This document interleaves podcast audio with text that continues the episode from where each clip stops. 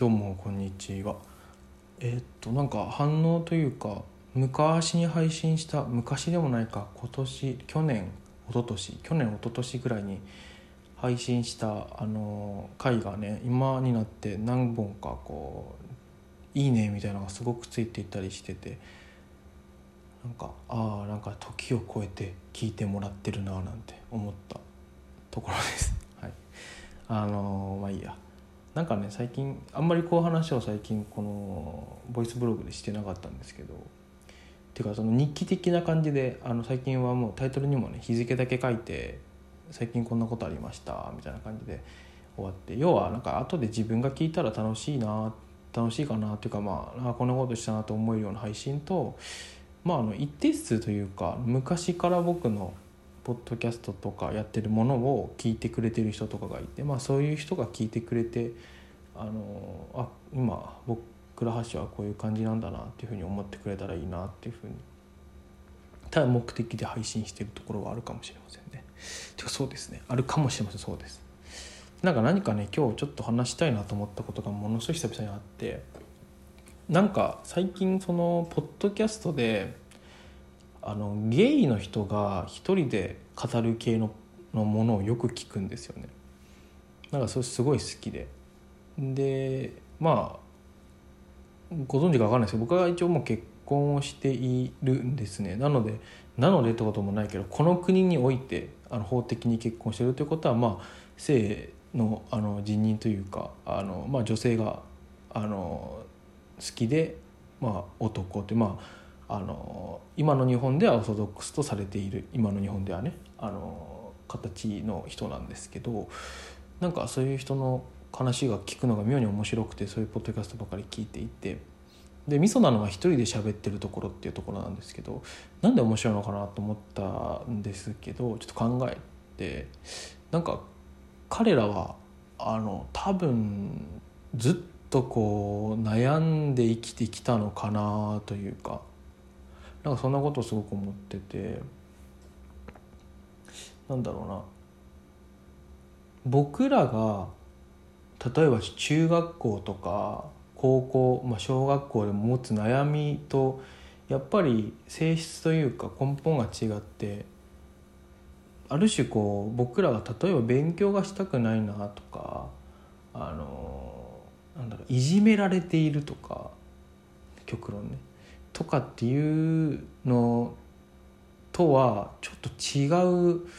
あの僕はいじめられたことはないからその感覚もわからないとはあれなんですけどただなんかねそこともちょっと違って生まれた時からあの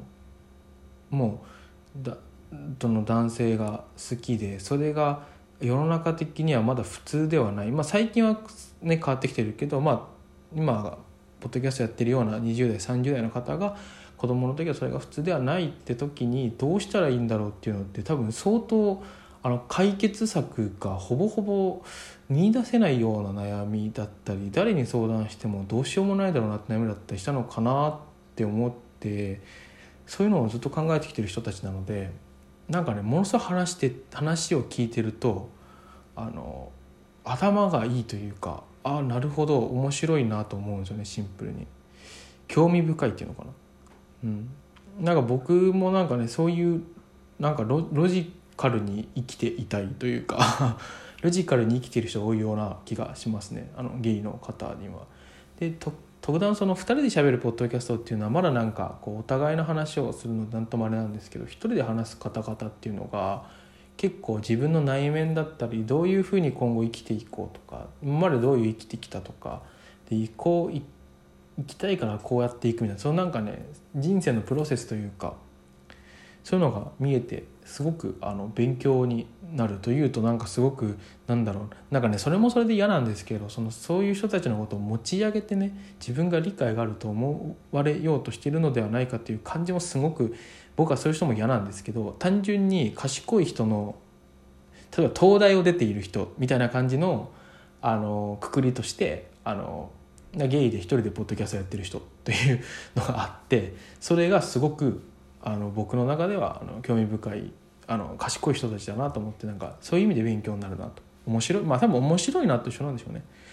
あの僕感覚としてちょっと合ってるかわからないですけど最近の人がそのひろゆきとかホリエモンとかの動画を見てなるほどってなるのと似ているのかなと個人的に思って僕はあんまりあのそういうのを見てなるほどとは思わないんですけどそういう人たちゲイの人たちのポッドキャストを聞いてるとああ面白いなるほどなっていう発見というかがあって面白いですね。まあそのなんだろうちょっと説明ができたか難しいのかなんですけどね。今正しい説明ができてるか分からない。感覚が伝わってるか分からないんですけど。まあでもなんか他のもともとその僕はそういう人たちが好きでそういう人たちというのは語弊があるな。そういう人たちというのはあの自分がどうやって生きていくかっていうのをちゃんと考える人たち。で僕は結構もう考えることを放棄していてもう考えると落ち込んじゃうから落ち込んじゃうし間違った方向に行くんですよね自分は結構。あなのであんまりなんだろう必要最低限考えるぐらいにしてるんですけど割とツイッターとかあの僕が昔から聞いてるポッドキャストとかでいいなと思う人たちっていうのはなんかちゃんと20代までにこれをやって30代までにこれをやるみたいなことでそれをなんかねまた難しいんですけどねあの意識高い系みたいな感じでやってないっていうこの感覚が伝わらない難しいんですけど意識高い系みたいになんかこうそれをやっているなんだろうな華々しくそれをやっているんじゃなくて淡々とそれをやっている感じ。それがすごくあの魅力的ですよね人として。だから彼らと友達になれるかっていうと多分僕は相手にされないんだろうなっていうところもあってあ僕は結構そういうまあある種自分の能力もあんまりないなっていう認識もちゃんとしてるのでうんなんか能力がない能力値がないがゆえに多分そういう自分でものを考えて自分で何かやっていくということはできないですよね。なので多分僕と話しててもそういう能力値が低い人と話しても面白くないだろうなとは思うだからこうポッドキャストを聞いてあのあなんかすごいなと思っているというだけの話でした。はい、ただまあそのやはりゲイの人たちがちょっと繰り返しになりますけどそういうなんだろう昔からそういう悩みを抱えていて本当に多分似たような悩みってないんじゃないかなと思うんですよね。そういうなんだろうな世の中を変えていこうともやっぱ思わないと思うんですよね。小学校中学校高校。まあ大人になってくるとやっぱりその視野も広がってなんかこう活動とかも活動がそういう活動があることもしくはそういう活動を自分がしたら影響一定の影響を及ぼすことができるかもしれないとこと思うかもしれないんですけどやっぱ小中高生の時ってそこまで視野が広くないじゃないですか。学校と家だけだったりするので世界が。だから本当にあのきついと思うんですよね。できついと思うしなんだろうなそこがそのあれなのかその抜け出せるものではないのではないかとかそういうことを思うんじゃないかなって思っていてもうこれはこういうものなんだと。自分はもう辛い人生なんだと。なんかそう思っているような人が多いような気がする。わからないけどね。実際そうであってはならないくらいも世界は変わってきてると思うんですけど。なんかそういうところをこう戦ってきて今がある人たちなので相当あの頭がいいよなって思って聞いてます。だからなんかそういう人たちも要はなんかね僕が何をこうもごもご言ってるかっていうと最後にフォローしてるかっていうとなんかね僕が一番嫌なのはそのそういう人たちを持ち上げる人がすごく嫌なんですね。